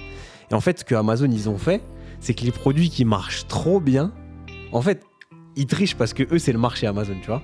Et les produits qui marchent trop bien, ils font les produits, euh, tu vois, essentiels by Amazon là. Ils les Ils produisent eux-mêmes. En fait, ils, ils les refont. Et, en- et après, ils te- ils Ils- t'interdisent de vendre. Ouais. Ça veut dire en fait, ils Ouais, le game, tu vois. Ouais. Ils sont trop forts. Ben, Il y avait un mec, il avait développé un. En Allemagne, il avait développé euh, une application. Écoute bien, une application pour, euh, pour mettre en corrélation des livreurs Amazon et tout. Enfin, et il voulait la, il a- il voulait la T'as vendre. un site de rencontre de livreurs Amazon, c'est ça? Non, en gros, c'est un, c'est un système. C'est un système, euh, euh, genre en gros, d'exploitation des livreurs. T'as vu? L'exploitation, bah ouais. d'un- d'un li- des- d'un- d'une boîte où il y a des livraisons, t'as vu? Amazon, ils ont eu peur, ils lui ont racheté pour pas la sortir, frère. Ah ouais. Hardcore. Ouais. Ouais, c'est ça, quand Ils ont dit, ok, vous voulez combien? Fermez votre gueule, on vous l'achète. Truc, quand ils ont pris le, gros pour racheter. ils ont pris le truc, ils l'ont déchiré, frère. Enfin, il- enfin, il- lui, il le dit comme ça, tu vois. Hmm. C'était imagé. Ils ont dit, mais ils sont venus, ils m'ont proposé tant, tant, tant, tant, tant, j'ai refusé. Après, il y a un mec, il est venu, il s- à leur rencontre dans leur petite euh, boîte là, en le vrai mec qui avait un costume, il est venu. Là. Il est venu. Ça doit être le numéro 30 d'Amazon, tu vois, même plus, tu vois, le Mm. mec euh, qui s'occupe du développement, tu vois, même pas, c'était un sous-fifre d'Amazon, tu vois. Il est venu, il a dit, bon voilà, on vous propose ça, euh, on vous l'achète et tout, mais c'est juste pour vous écraser, pour pas que ça sorte. Fin de carrière. Ils avaient rep. Dinguerie. Ça- Parce que eux, leur système de. euh, on paye des sous-traitants de sous-traitants qui livrent pour nous, ils s'en battent les couilles, tu vois. Ah bah. Du moment que ça tourne, ça tourne, tu vois. Ouais. Mais là, le mec, euh, il a pris, j'ai pris, je m'en fous, tu vois. Les gars, Ah, on, a, si. Ah, bien sûr. on a parlé de Jordan. Ouais. Triste, Jordan. hein. Jordan Zebo. Jordan Zeba. Franchement, alors, C'est pas beau du tout. c'est hein. pas beau du tout, frère. moi, ce qui est ouf, c'est que je me suis dit, bon, allez, moi, je suis pas trop MMA, mais. Et, ça a fait beaucoup à plein de personnes, le truc, ce que je vais dire là. Je suis pas trop MMA, vous me connaissez, je pense, je regarde pas trop et tout. Je sais que vous, vous êtes plus dedans. Mais il y a eu tellement une hype avec cet autre enculé de Cédric là, que j'ai dit, non, vas-y, faut que je regarde. Il est trop fort en Je marketing. me, je prends, Marketing. je prends, je prends ma chedou, je me zépo, je regarde quelques Tu te snaps. zébo. du- Tu t'es- je Je me me zébo. les mots de la bouche. Et je me dis, vas-y, je vais me caler, je vais regarder, c'est sur quoi. En fait, j'ouvre mes snaps, je regarde une story, trop tard. Là, voilà, que c'est- j'ai dit, mais c'est pas possible. J'ai ouvert le truc et j'ai vu que le. la- le, le- C'est Le ouf. knockout. Ah, c'est ouf. Après, j'ai vu euh, des. Mais lui, il est trop fort, ce mec. Ouais. Fr- Franchement, Doumbé, ouais, Il, a compris le truc, il est. Il, il a tout compris, il de, a de la- compris. de la il a ramené un truc en se franc Ouais. Ouais. qui avait pas beaucoup, beaucoup, beaucoup. Et j'avais vu un truc sur lui, tu sais, avec, euh, avec les humoristes, là, avec euh, Frassiné, tout ça là. Il racontait qu'une fois, il avait fait un peu hein, une photo, je sais pas si tu, tu Non, vois. je, je l'ai pas vu ce truc. Euh, en gros, Je il disait, clique. il disait qu'à l'époque, il avait fait dans une salle à mots euh, un peu sombre, il est parti s'entraîner, il a fait un, un Ah si si. avec le mec de la salle derrière et les autres ils l'ont grave mal pris et tout, tu vois, alors, alors que lui c'était vraiment comme ça pour, euh, tu vois, et c'était grave mal vu, mais là ce qu'il est en train de faire, t'as vu euh, au même titre que Booba ce qu'il a fait avec les rappeurs, les influenceurs et tout, C'est trop. eh, ça tue, ça tue. Ça tue. Parce que là, tout le monde a suivi le, le, fameux, euh, le, le fameux procès du dénouement avec euh, Booba et l'autre, là, tu vois. Ouais. Et elle a perdu, du coup. Ah, il y a eu un procès. euh, voilà, Booba y a- et- pendant deux jours, là. Berda, c'est Et ça voilà. Et elle a perdu, du coup, lui, il est là, et tout, et il est venu en France pour la Fashion Week. Il était là, il, il est venu, comme par hasard, ça tombait pendant la Fashion Week, il est parti faire la Fashion Week. Non, mais bon, je suis dehors et tout, l'autre garde à vue et tout. Non, Mais tu veux, tu veux que je te dise un truc? Non, Là, genre- en vrai, ceux qui ont fait un vrai bon coup, parce que lui, c'est un maître du marketing, euh, Ouais, ouais. Cédric Doumbé. Mais ceux qui ont fait le vrai bon coup, c'est le PFL. De malade. Autant en signant ce gars-là, De avec le chaos qu'il a mis là, Ah mais oh, le malade. PFL là, je me demande même s'ils sont pas passés devant l'UFC. Pas encore, mais, mais ça va mais pas en tout cas, ça les installe comme, bah, tu vois, ça Ah, par rapport au temps de. Ouais, bah oui, Non, mais en vrai, genre, ça le complète. Ouais. full. Full. Que des stars. Toutes les chaînes. Toutes les. C'est une T'as dinguerie. vu autour, il y avait presque toutes Ah ouais, les non, chaînes. C'est une dinguerie. Mais Et, en fait, en fait, genre, toute la hype qu'il a créée autour du combat, et en fait, il vient comment, comment ça se termine? C'est, en fait, c'est magique. Même le mec du Là, PFL, le il fait- storytelling, il, est incroyable. T'as eu l'histoire là qui s'est racontée, elle est incroyable. Et c'est incroyable parce que ça tient à peu de choses. Parce que ce, ce, cette approche qu'il a, son marketing, c'est qui tout double, t'as vu? Bah ouais. C'est vraiment qui Mais tout un double. mec fait comme éteindre, lui, moi je vous le dis parce que j'ai parlé de ça avec un mec au taf tout à l'heure. J'ai dit, mais un mec comme Cédric, même s'il avait perdu, il sait rebondir. Ouais, de ouf. Il va trouver les mots, l'humour, le truc, parce qu'il sait se remettre en truc et tout. Mais moi, j'ai vu des vidéos avant le combat où il disait Jordan, tu vas venir sur le ring, à la première patate, tu vas te dire Je n'ai rien à faire ici. Ouais. Mais c'est ouf d'avoir dit ça fait, avec c'est le ça, dénouement de samedi, Ah t'as ouais, vu. Mais c'est un truc de malade. J'envoie des parpaings, frère. C'est un vrai parpaing qu'il a envoyé. C'est un vrai vu. Moi, je suis dans les travaux tout le temps. Et j'ai vu le parpaing partir dans sa frère. Non, mais c'est ouf. En plus, a- Franchement, non, mais tous les trucs qu'il a dit avant, mais Ouais. c'est ouf. Mais là, là où c'est magnifique, et là où, son, là où son, sa narration elle est magnifique finalement, c'est que derrière, derrière, il vient déconstruire tout ce qu'il a, tout ce qu'il a Ouais. construit. C'est-à-dire qu'il vient et il dit eh, soutenez-le, le gars. Ouais, c'est un bon. Parce un que bon, ce que je lui ai fait, c'est du harcèlement, c'est une zermie que je lui ai fait. Maintenant, il faut que ça s'arrête. Il déconstruit lui-même le queutru et il se montre, en- il se montre avec euh, sa figure euh, d'humain, tu vois. Ouais, ouais, de fou. En disant, Eh, tout ça c'est un game. Tout ça c'est un game et le gars là, le, le petit là, il faut lui donner de la force. Et ça c'est incroyable. Parce frère. que le Ouais. Jordan, Parce il a du 23 coup, piges. 23 piges, 21, je je crois. crois. 21, 23. Non, mais il aurait pu ouais. dire, il aurait pu continuer sur Un son gamin, truc d'arrogant, de dire Eh, je l'ai fini, nani, nana. Au contraire, il a continué, à, il a, il a changé de cap et il a gardé par contre sa hargne Ouais. Contre Lopez. Ouais. T'as vu? Mais je pense que ça l'a touché que de voir que même le coach il soutenait pas son, son poulain. Ça, c'est un truc de Ouais. fou comme il l'a dit. C'est une ben, frère. T'as vu, il a, il a, Non il mais a ça l'a touché parce que franchement les gars, Zebo, on peut que être touché. Ouais. Moi le gars, il est, moi Zebo là, il est dans mon cœur, frère. J'ai juré, là j'ai vu l'interview sur Click là.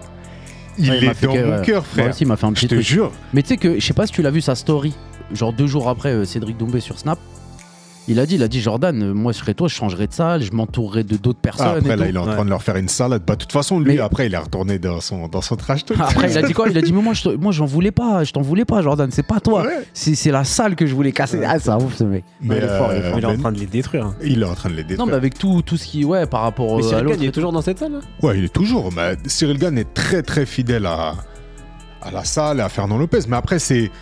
Après, t'as vu, c'est des, des bagarres, euh, c'est des bagarres entre guillemets internes au MMA. Là où ça, là où ça, tu vois, j'en parlais tout à l'heure avec, euh, le frère Félix. Là où ça a dérapé du côté un peu sportif et compagnie, et là où euh, finalement c'est la première fois que tu comprends pourquoi Doumbé il est aussi zaf sur, euh, sur les côtes de Fernand là, c'est le délire de violence conjugale là. Ouais, c'est un- Tu vois. Et en fait, lui, lui, euh, lui euh, Cédric, tu vois, c'est un gars qui défend cette cause depuis longtemps.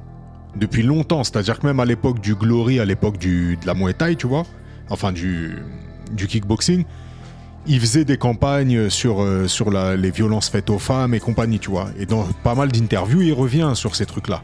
Mais jusque-là, il avait jamais mis en avant le fait que Lopez et compagnie, il y avait des, il y avait des casseroles sur son dos par rapport à, à ce qu'il avait fait à son ex-femme et compagnie, tu vois. Et là, là, à la fin du combat, il règle ses comptes et il annonce, en gros, il, il explique pourquoi il va le terminer, pourquoi il veut le terminer, pourquoi il a le démon contre lui. Parce qu'avant, tout le temps, quand, même quand Lopez, il a interviewé, pourquoi, euh, pourquoi en gros, euh, Cédric, il te fait une salade comme ça, tu vois, sur, euh, sur les réseaux, sur tout ça? Lui, il noie le poisson sur le côté sportif et compagnie, mais parce que derrière, ouais, il y a, y a une vraie salade en vérité. Et là, il l'a mis au... Non, franchement, là, son marketing à, à Ouais, Cédric, trop fort. incroyable. Vous vous imaginez qu'il a, il a gagné 20 000 euros par seconde C'est quelque chose, hein.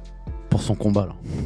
Ouais, mais 7 mois d'entraînement. euh, Ouais, mais 20 000 bah euros oui. par seconde. Mais t'imagines le pauvre Jordan, Non, qui il pendant 6 mois sèche, nanani, nanana, entraînement tous les jours. Mais là, là où tu vois viens, que tu te c'est... fais éteindre, il a balancé un high kick hasardeux. Mais frérot, frère. en fait, c'est là où tu vois... Pan il s'est fait cueillir. Mais en fait, ce qui, ce qui est fou, c'est que ce combat, tu sais, ça...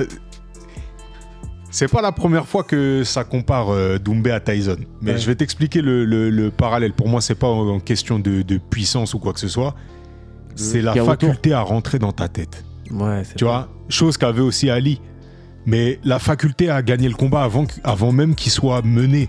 C'est-à-dire que là, ce qu'il a fait, et il le dit, t'as vu, j'ai regardé l'in- l'interview de Zebo euh, sur Click là.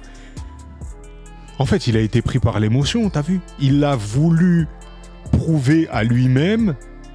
Mais je me suis même dit, est-ce qu'il voulait pas que ça se termine aussi rapidement là en envoyant son truc? C'est-à-dire que là, ce qu'il a envoyé, c'est-à-dire, nous on fait un peu de sport de combat Ouais, et tout, ouais. tu vois. Le MMA, on va dire que tu as des curseurs. T'as vu? Tu viens peut-être d'un autre sport et compagnie. Bah, on va prendre l'exemple de Cédric. C'est un ponte, mais vraiment un ponte incontesté dans le pied-point, Mhm. dans le kick Muay Thai. Et là, il vient dans le MMA et t'as vu, il doit faire face à des mecs qui luttent. Donc, qu'est-ce qu'il va faire? Il va devoir réaugmenter son curseur qui est magnifiquement bas pour essayer d'arriver à une forme d'équilibre. Mais sa puissance sur ce sur quoi il va miser, c'est le pied-point. Forcément, ouais.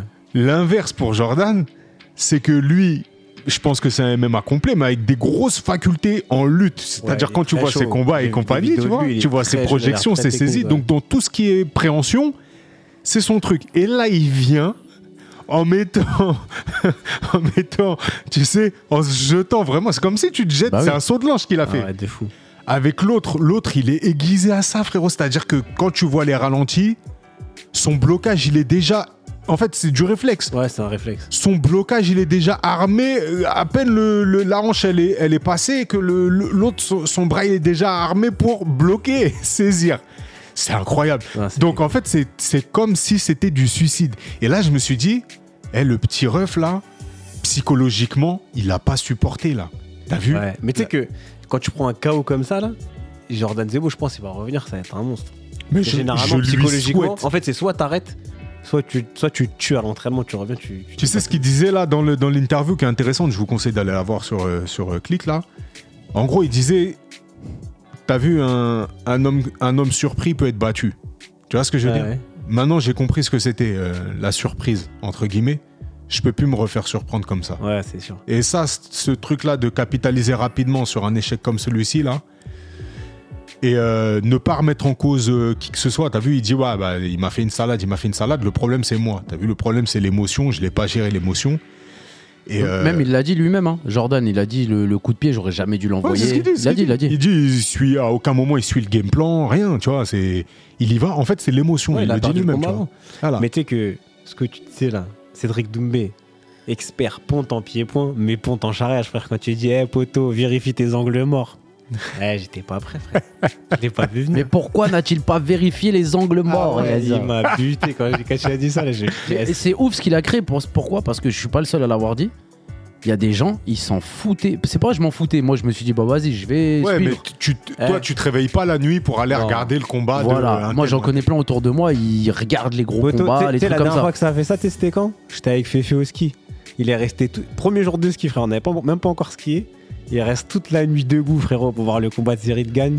Il s'est Je le croise le matin, moi je me lève pour aller sur les pistes. Je lui dis, t'es déjà debout? Il me dit, non, non, je me suis pas encore couché. Je lui dis, wesh, alors Cyril Gagne Il me dit, frère, il Ah, c'était contre Jones Il s'est mangé une guillotine au bout de 20 Ah, secondes. Ça, c'était dur. Il était éteint, le Ça, ref, c'était dur aussi. Il a gaspillé une journée de ski pour ça, frère.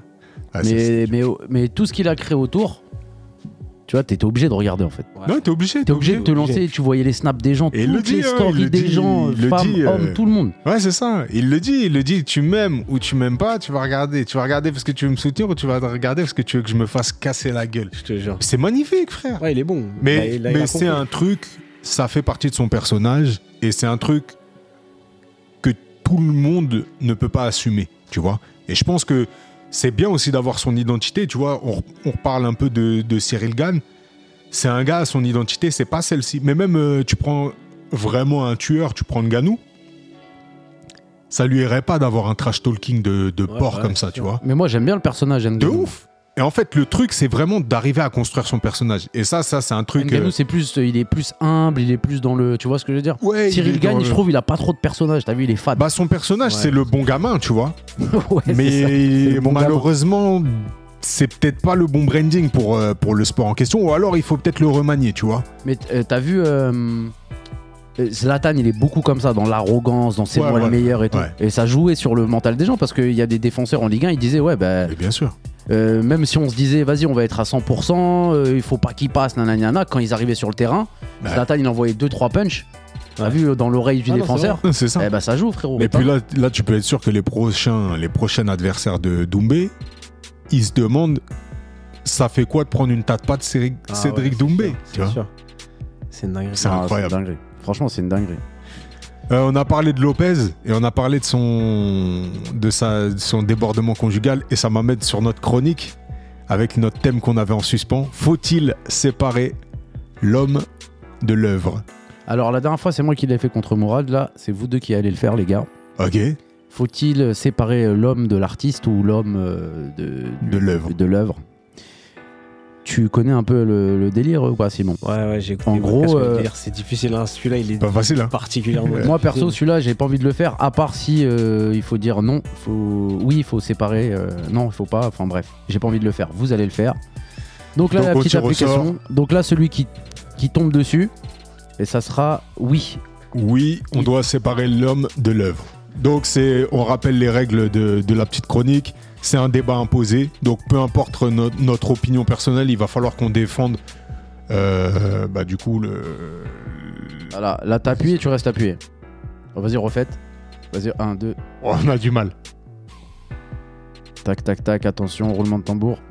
Oui, il faut séparer. T'es bien. T'as un bon gamin, Simon. Simon a. Simon, toi tu plaides qu'il faut euh, séparer l'homme de l'œuvre et moi je dois plaider l'inverse. Est-ce que déjà tu es en phase avec cette position ou pas? Ah, pas du tout. Il faut séparer l'homme de l'œuvre. Ouais. C'est-à-dire que, en gros, Fernand Lopez, je dis ouais, mais il peut être un bon coach. Et... Exactement. Ah, T'es dans la merde. Ah ouais, coupe-gorge. Si j'avais su. Bah tu sais quoi, moi bizarrement j'aurais peut-être euh, défendu l'inverse. Alors, euh, pour. Ça va euh, être marrant. Je vais mettre euh, une musique et ça va être le temps du, du débattage. Vas-y. D'accord, c'est parti. Vous êtes prêts? C'est parti. Voilà. Qui commence Simon, c'est toi l'invité, tu commences. C'est moi qui commence Bah écoute, euh, moi je pense qu'il faut séparer l'homme de l'œuvre parce que historiquement parlant, on se souviendra de l'œuvre, mais on ne se souviendra pas de l'homme.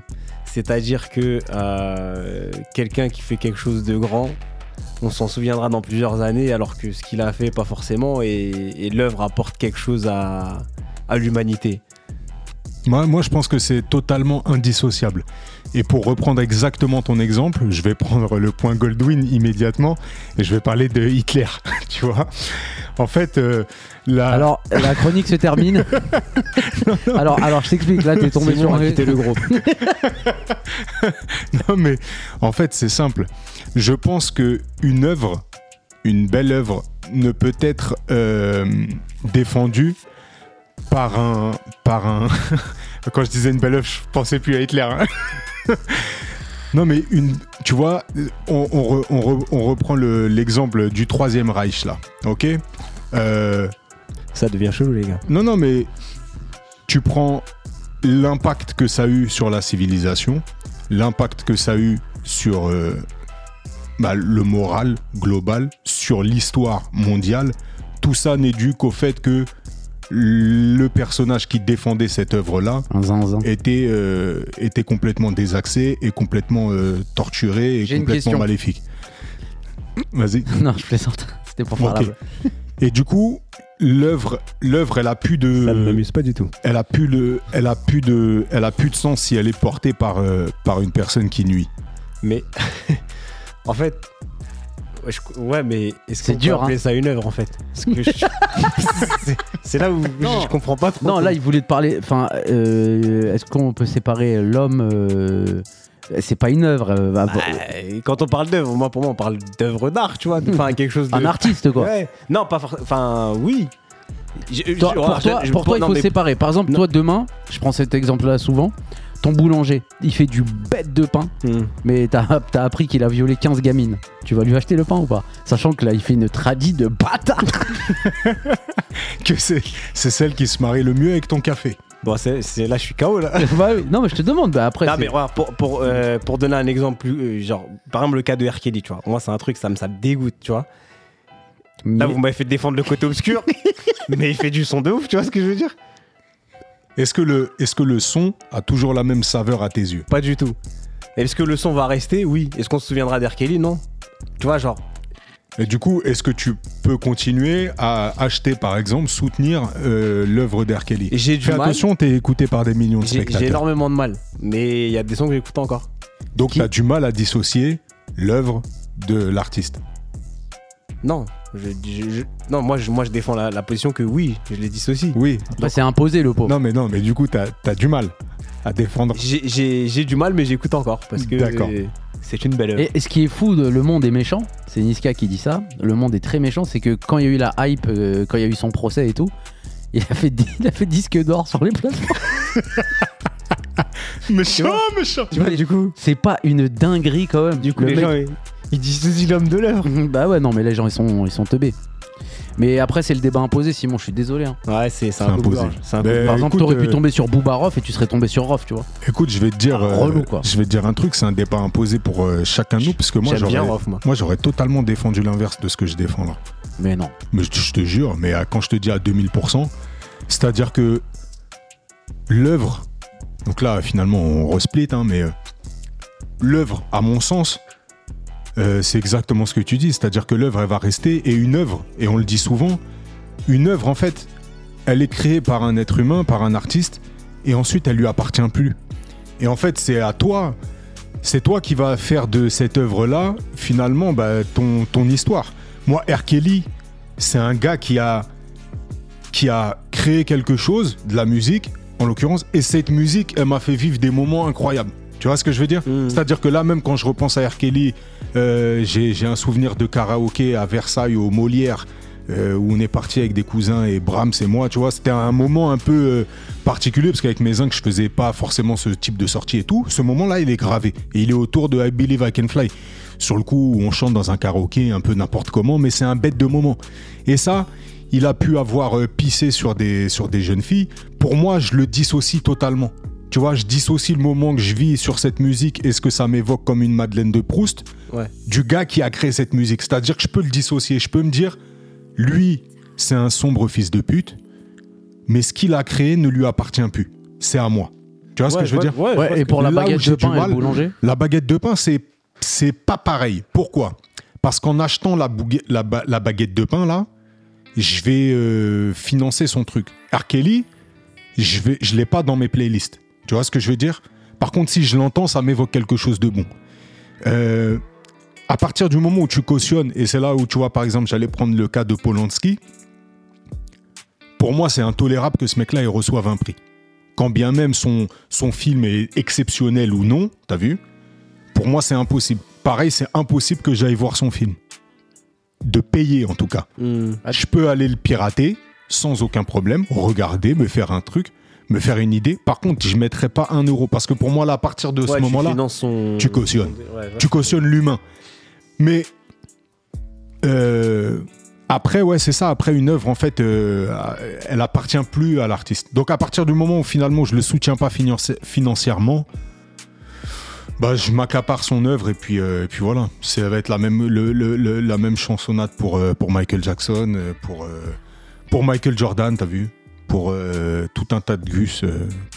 Après, de toute façon, c'est un- Michael Jordan, c'est différent. C'est-à-dire, t'achèteras plus de maillot de Paris, euh, t'achèteras plus de Jordan s'il avait fait un truc chelou. Quoi. Ouais, Michael Jordan. Après, ça dépend de, ça dépend de, de la gravité.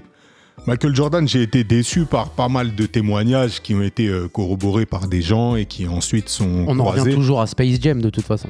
Non, mais le gars, il est pas, euh, fait, il a pas, il a pas de grosse casserole. C'est juste que dans fou. le fond, c'est pas le gars que j'imaginais. C'est un gars que j'ai mis sur un piédestal pendant toute mon enfance. Ouais. Et je me suis rendu compte que c'était juste un humain, t'as vu? Ouais. C'est tout. Donc c'est des petites déceptions, mais c'est des déceptions légères. Ouais, ouais, c'est pas R. Kelly, quoi. Exactement, il y a rien à, c'est c'est incomparable, tu vois. Mais je vais, euh, je vais pouvoir même dissocier l'artiste en question, en fait même l'humain de l'œuvre, parce que tout ce qu'il a fait me procure toujours énormément de plaisir, même si maintenant j'arrive à nuancer pour- en me disant ah c'est pas le gars que j'imaginais, tu vois. Non, toi, donc toi, tu, tu, tu dissocies, mais une fois que ça donne du power, tu. Non, c'est mort. C'est mort. Ok. C'est-à-dire que ce, ce qui m'appartient, en fait, c'est maintenant ton œuvre elle m'appartient, c'est à moi. Et toi, va te faire cuire le cul s'il si, s'il faut. Va te faire cuire une baguette. va te faire cuire une baguette. Par contre, je te mettrai pas un, je te mettrai pas un euro. ouais. Ok. C'est un sujet difficile. Ouais. Non, ouais, imposer, c'est relou. hein. Comme je t'ai dit, t'aurais pu tomber. Euh, Samsung euh, iPhone, t'aurais pu tomber sur Samsung. Tu vois, grave relou le délire. Je viens d'acheter un. Ouais, mais un en fait, t'as des arguments qui sont un peu plus simples. Parce que même, je pense que, en fait, au- cette question-là, la dissocier le- l'œuvre de l'artiste, je pense que même pour soi, en fait, c'est c'est compliqué. Parce que, dépendamment de ce que. ce- de quelle est l'œuvre, tu vas être plus ou moins affecté, tu vois. De ouf. Et, et je pense qu'il y, a un- il y a un tiraillement en- euh, à l'intérieur de chaque personne, tu vois. T'as des gens qui vont s'infirmer, genre, haut et, haut et fort, en disant, ouais, non, moi, j'écoute plus lui, c'est un. C'est une merde, tu vois. Mais je pense que, comme tu disais, par rapport à Michael Jackson, par exemple, quand t'as quand t'as vibré sur ses musiques, je pense que chacun à l'intérieur de soi, on est, on est tiraillé, tu vois, par, par, ce sentiment de se dire, ouais, bon, il est comme si, mais en même temps, sa musique, c'est une dinguerie. Tu vois, il a révolutionné, la, mu- révolutionné la, la musique et sa musique va rester toujours, tu vois. Et là, on, les, les- les jeunes générations, probablement, il y en a qui écoutent, peut-être moins que nous, mais il y en a quand même qui écoutent. Mon fils, il connaît. Et, et- mais pourtant, ils sauront pas qui il était, ce qu'il a fait, tout ça, tu vois. Ouais, c'est ça. Donc je pense que. Oh, le débat il est complexe. Ouais, comme Pierre Palmade. Oh, lui, il peut. Non, non, moi, il me fait. L'œuvre n'est pas suffisamment grande. Ouais, l'œuvre, l'œuvre est- Est-ce qu'on peut parler d'œuvre? Ouais, Par contre, l'homme. euh, Ouais, ouais, laisse tomber, frère. Ça, c'est un autre débat, ça. Bon, en tout cas, euh, merci hein, pour, euh, pour ce magnifique euh, débat houleux. Ou le. Euh, Non. merci, Simon, d'avoir joué le jeu. hein. C'est très sympa. Merci on a les une gars autre pour le chronique, euh. Simon, dans le. On a une autre chronique sur le, le- la saison 2. C'est. euh, Les streams de Braza et Chemou. Qu'est-ce qu'on a streamé euh, cette dernière semaine? Ça peut être un livre, euh, un album d'R. Kelly, euh, et de la musique, un film, une série, ce que tu veux. On t'écoute. C'est moi qui démarre? Si tu veux, si t'as quelque chose à streamer. Euh, le documentaire sur Netflix sur euh, Arnold Schwarzenegger. ah, Très intéressant. Lourd. depuis ses un- débuts, comment il est arrivé aux Depuis, le- États-Unis. depuis l'Autriche Un émigré autrichien qui. Putain, on a parlé d'Autrichiens aujourd'hui. hein. qui émigre aux États-Unis et qui, qui réussit euh, sur trois facettes de sa vie, euh, trois grands défis euh, bodybuilder, acteur et, et sénateur. Et c'est C'est un- c'est Ouais. inspirant. Gouverneur que- même, il a fini gouverneur. Ouais, gouverneur, c'est Ouais. ça. Et c'est inspirant parce que le, en- c'est un mec qui, qui- qui prône le fait de. En fait, croyez en vos rêves, battez-vous pour ça et, et vous y arriverez, tu vois. Donc, euh, donc moi, c'est moi, c'est des, c'est des, c'est des, des, des, des- des- des séries, des émissions qui m'inspirent. Ouais. Et, euh, et donc, j'invite les gens autour de moi à, à regarder et, et à s'en à s'en inspirer aussi. Parce que je pense que bah, j'y crois en fait. Donc j'y crois que quand on croit suffisamment en un rêve et qu'on travaille suffisamment fort, on, on est capable d'y arriver. Lourd. Voilà, voilà.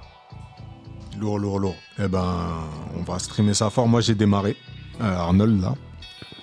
Et euh, j'ai vu que l'épisode 1 là. L'enfance, l'Autriche et compagnie là. Mais c'est bien, bien lourd. Et puis c'est marrant de voir qu'il retourne encore euh, à ses origines avec, avec son vélo qui se balade en, en Autriche. là, C'est un, c'est un délire. Bon petit bike d'ailleurs. Ouais. Toi qui es amateur de bike. Ouais, ouais, non, mais hors du commun, c'est un S-Work, je crois. Et là, on est sur du 11 à 12 000 euros minimum. Sans Mais les bon. options. Ouais. Incroyable. Braza, Ouais, alors moi, c'est. sur quoi euh, tu streams Moi, je suis tombé euh, sur un truc euh, qui s'appelle le SRV Moto. C'est une chaîne YouTube, je te la conseille. Vroom, Et- vroom, quoi. Vroom vroom à fond. Ouais. Et en fait, euh, c'est un influenceur. Enfin, un influenceur, je sais pas, c'est un testeur de bécanes. Et en fait, il a la particularité il y a des marques qui l'appellent, il teste des bécanes et il se barre, tu vois. Et là, Et je il suis les tombé. ramène jamais du coup. Si, si, il les ramène au bout de trois mois. Il part en road trip pendant trois Ah, mois, quatre mois, tout ça, nanana, nanana. Et, euh, et donc là, euh, je stream à fond sur ces trucs. J'ai vu presque toutes ses vidéos. Et ça m'a fait plaisir parce qu'il a fait le tour du bled l'année dernière en Africa Twin. Magnifique. Et voilà, c'est ce que j'ai streamé euh, dernièrement. Après, je suis très fatigué, j'ai pas trop le temps de streamer, j'ai énormément de trucs à foutre. Et euh, après, bien sûr, je veux pas redire, mais il y a les mangas, il y a les trucs et tout. Ouais. Mais SRV euh, Motor, euh, c'est de la frappe. Si, c'est pour, les amateurs de vroom vroom, hein, De gros cylindrés. de gros cylindrés. Non, non, mais franchement, et, et c'est comment c'est filmé? Parce qu'il est entouré de. super bien la, la moto. Parce qu'il y a des mecs qui partent en road trip avec une GoPro, c'est relou. Mais là, il y a le drone, c'est c'est scénarisé, c'est il y a son arrivée, il y a, il y a tout en fait. T'as vu, c'est c'est bien. Et comment il le commence, je crois, il a bien amené le truc, tu vois. C'est top. Donc, euh, je vous conseille pour les amateurs de, de vroom vroom. Donc voilà, c'est ce que j'ai regardé dernièrement euh, le soir avant de me coucher. Parce que je me couche. Mais le truc d'Arnold, ça me dit bien. Et puis il y a le, je sais pas si vous avez vu, mais il y a le reportage sur Messi qui va sortir Ah, j'ai pas vu ça. le documentaire Messi sur Messi, là, il a accepté. Ah Il a accepté, c'est sur euh, plusieurs euh, épisodes. Ça peut être très très lourd. Je vais regarder parce que j'avoue que Messi, c'est pas un, je sais pas, c'est pas un personnage qui me, qui me parle. Mais euh, souvent, il est pas- souvent, les documentaires, justement, ça t'en apprend plus. Euh, sur il la est pas avenant. Il est pas avenant. Mais euh, ouais, ouais, ça, pas, permet de découvrir des, des facettes aussi et des, et des, des axes de compréhension, en fait. Pour... Bah, Zlatan, euh, il m'avait vraiment. Tu l'avais vu toi? Le reportage sur Zlatan? Non, même pas. Très très lourd. Tu vois où il a Ça, grandi en Suède, euh, dans la cité, ce qu'il a fait pour, euh, pour, sa, pour sa ville et tout. Franchement, c'est un gars. euh, c'est un gars bien. Rien à voir avec le reportage sur Pogba où il montre le bling bling. euh, ça n'a rien à voir. Yes. Bah écoutez, euh, moi, sur cette chronique, je m'étais fait complètement tacler euh, sur Sentinelle. Ah ouais, je vous ai maudit, les gars. A- Non, je- mais Je peux justement. même pas compter le nombre d'auditeurs qui m'ont dit Oh, pas toi, chez Ah ouais. pas après tout ce que t'as fait. Eh ben, je maintiens, les gars, que je l'ai regardé dans un mood où j'étais euh, su- sur la fin d'une journée lessivante de travail, tu vois, de compta, des trucs de merde, là, tu vois, des trucs qui te fatiguent, et que le soir, j'avais besoin de décontraction totale. Et j'avais besoin de, de légèreté. Et j'ai eu ma dose de légèreté. Et comme je l'ai déjà dit dans le podcast, et vous pourrez écouter, c'est pas le film de l'année, c'est pas la comédie de l'année, mais il y a des moments où je me suis bien fendu la poire. Donc euh, voilà, mais comme euh, comme euh, bah, comme comme je suis obligé de bah, de refaire un truc, bah, je vais essayer de redorer le blason et je vais vous conseiller une œuvre littéraire qui s'appelle La plus secrète mémoire des hommes de Mohamed Bouga Sarr, je crois ou ouais, Mohamed Sarr, euh, Bouga, je suis pas sûr. Bulzins Bogider. Bugden, euh, qui est un écrivain euh, sénégalais qui est jeune, hein, et je crois qu'il a 30 ans, qui avait remporté le prix Goncourt sur ce, ce livre-là. Et c'est une, euh, c'est une quête, c'est une quête à la recherche d'un écrivain disparu. Et franchement, c'est incroyable comme livre. La dernière fois qu'un livre m'a secoué comme ça sur euh, le même type de quête un peu qui est C'était Tintin au Tibet. non, mais c'est une quête euh, semi-spirituelle et autre. C'était euh, l'alchimiste là de Ouais. Paolo Coelho. Ça, ça m'avait mis une Masterclass celui-là. Masterclass. Les gars, bah, tous ceux qui l'ont pas lu, allez-y, c'est ouais, ça, bah, recommandé.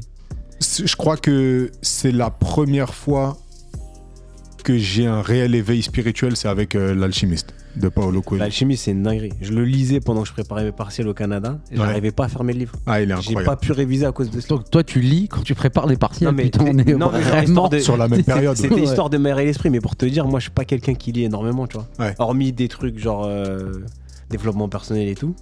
Et là, j'ai commencé à lire, j'arrivais plus à fermer le bouquin. C'est une dinguerie. Eh ben, tu sais quoi? La plus secrète des mémoires des hommes, la plus secrète mémoire des hommes, je te le conseille, c'est exactement la même sensation. C'est vraiment. J'ai fini euh, dans ma voiture à quitter les gosses le matin, dimanche, en prétextant. euh, Parlez-vous Non, non, mais tu vois, j'ai pris ma voiture, je suis parti. Et parce qu'il fallait. Et je- Non, non, je me suis calé à 600 mètres de chez moi, je me suis garé, le livre, Ah et ouais. j'ai enquillé euh, 120 pages avant de rentrer. Et dire là, j'avais besoin de ce moment-là. Là. Ouais, je vois ce que Ouais. tu veux dire. Il y a un une frère Féfé qui demande s'il y a des images. dinguerie. Non, eh, non, pour de vrai. euh, pour les gens qui ont du mal à lire et tout, comme c'était mon cas il y a, il y a pas longtemps, bah, déjà il faut du temps, si vous avez du temps. Mais sinon, commencez à lire des trucs que vous kiffez direct. Ouais. Vous n'êtes pas obligé de vous taper un, un truc. Moi, j'avais commencé justement par Jules Verne, là, ce que je te disais, parce que je kiffais son, son truc. Mais après, ça là, t'amène ce à. que tu dis, c'est bien. C'est il y a les classiques aussi.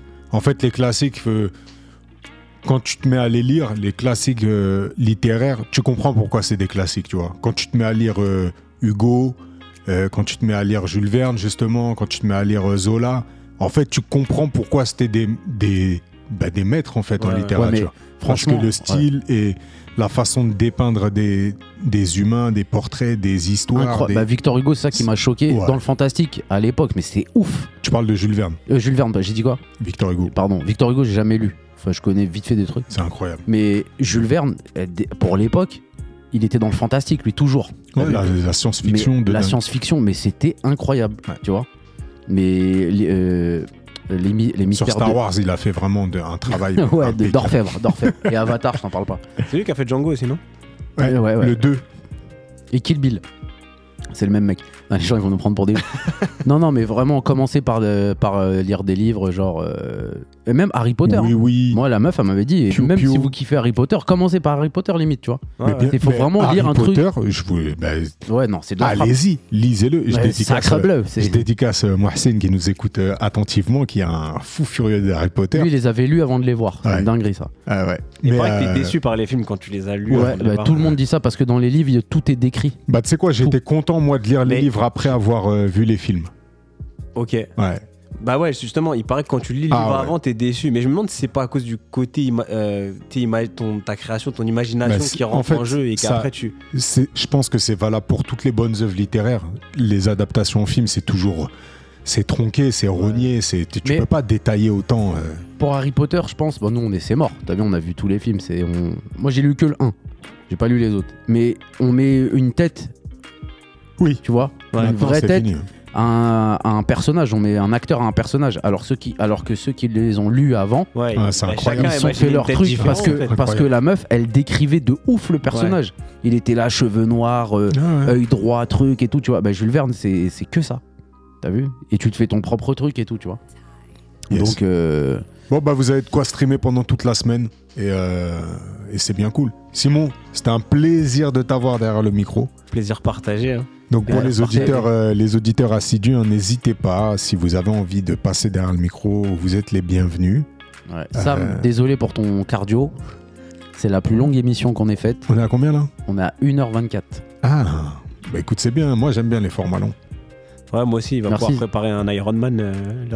Ah là, là, bah, il est parti pour les JO. Je te le dis tout de suite. On le répétera jamais assez, mais mettez des notifications, mettez 5 étoiles, euh, partagez ça à vos amis, euh, mettez la cloche, activez, abonnez-vous, faites ce que vous avez à faire, mais faites-le parce que c'est grâce à vous que la communauté a grandi.